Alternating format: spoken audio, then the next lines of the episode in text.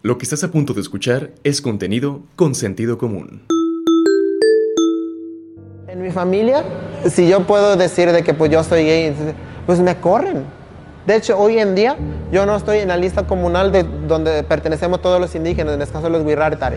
No estoy en la lista. Este es un registro agrario nacional. A partir desde que cumple los 18 años te registran en esa lista y ya tienes que ir a todas las reuniones comunales que organizan allá no estoy en la lista. Ese muchachito me lo borran de la lista porque es gay. Flavio César González es un joven guirrárica. Actualmente estudia contaduría y es emprendedor. Defender sus raíces, creencias y preferencias sexuales es una lucha constante. Yo cuando salí de la prepa ya no quería estudiar, me incluía un programa que se llama Consejo Nacional de Fomento Educativo, al CONAFE, para ser maestro de las comunidades más lejanas del rancho. Otro compañero se empezó a enamorar de mí y se dio lo que tenía que dar, se enamoró y yo de él y se enteraron mis papás y me dijeron, ¿sabes qué? Se sale de trabajar de CONAFE y lo mandamos a la terapia.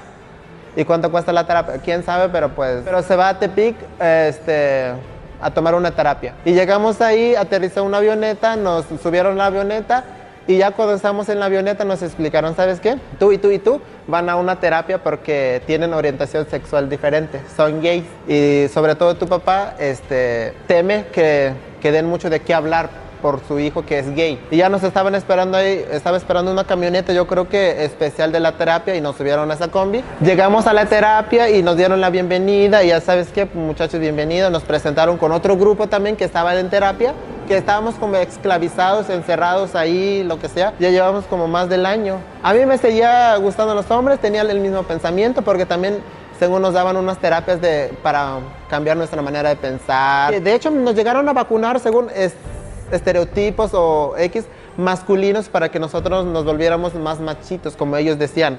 Hormonas eh, masculinas. Se llegó un momento de que pues yo, la verdad, no me está sirviendo para nada, yo, yo quiero salir de aquí.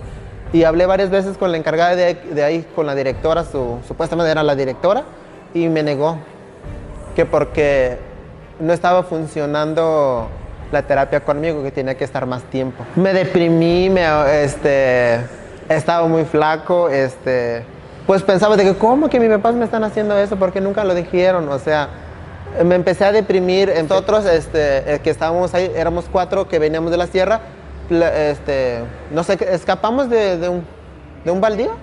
Era una casa y pues había una, una ventana, quebramos de la ventana y nos escapamos de ahí. Pareciera que es una telenovela a lo que Flavio César se enfrentó. De acuerdo a declaraciones de Max Muñoz, presidente de la Comisión de la Defensa de los Derechos Humanos en Nayarit, no se tiene alguna denuncia o queja de este tipo. Y no he tenido hasta ahorita, ni como presidente de la comisión, una discriminación directa hacia alguien por pertenecer a, esta comunidad. Y pues sí sería bueno que, que la persona se acercara con nosotros y nos dijera, y si en un momento dado ya él considera que, en ese lugar están violentando derechos de, personas de la comunidad LGTB, pues nosotros entrar a revisar. Lo vemos continuamente, ¿no? que entre particulares se, se discriminen, de no respetarse. Ante esas situaciones nosotros asesoramos, orientamos para que las quejas se canalicen directamente a CONAPREP. Nosotros aquí tenemos personal eh, que pertenece a la comunidad LGBT Actualmente en la sociedad persisten muchos prejuicios en contra de la diversidad sexual, pero tocar estos temas en la población indígena es aún más difícil. Encontramos estigmas y llega a ser un motivo de rechazo. Hubo un tiempo que me sentí mm, solo, me sentí sin familia, me sentí como un niño huérfano. Flavio César tiene contacto con su familia, pero asegura que la comunicación ya no es la misma. Pero lo que sí tiene seguro es que pronto encontrará el amor de su vida.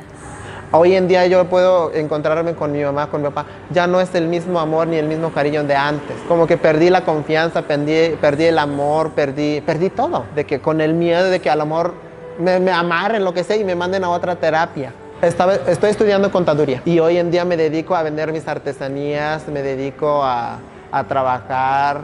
Este, me han invitado a foros para dar cursos de cómo hacer artesanías. Yo la verdad no me, no me arrepiento de nada. Salí corriendo de mi casa porque mi papá, mi mamá no me aceptaba. Yo soy una persona viviente de esa experiencia y yo te puedo contar que yo soy feliz. Yo estoy feliz con lo que hago, feliz con mi trabajo, feliz con mis amistades. Pero es muy difícil enfrentar ah, a tu familia, enfrentar a la sociedad de tu misma región y que te critiquen, que te tachen como una persona que eres gay. Yo en el, en el tema del amor ahorita lo que espero es de que dar cariño en mi vida personal. Espero una persona que se entienda conmigo, que, que se identifique con mi persona, sea mestizo, sea indígena, lo que sea, no discrimino, este, tengo las puertas abiertas, con que enfoque con, con mi personalidad y con yo con él, bienvenido. Este es un producto de Sentido Común Medios. Información de Mariela Arambul, edición y producción Albert Álvarez y Froilan de Dios. Dirección general Rafael Vargas Pasalle. Si quieres conocer más historias como estas, visítanos en www.consentidocomún.mx.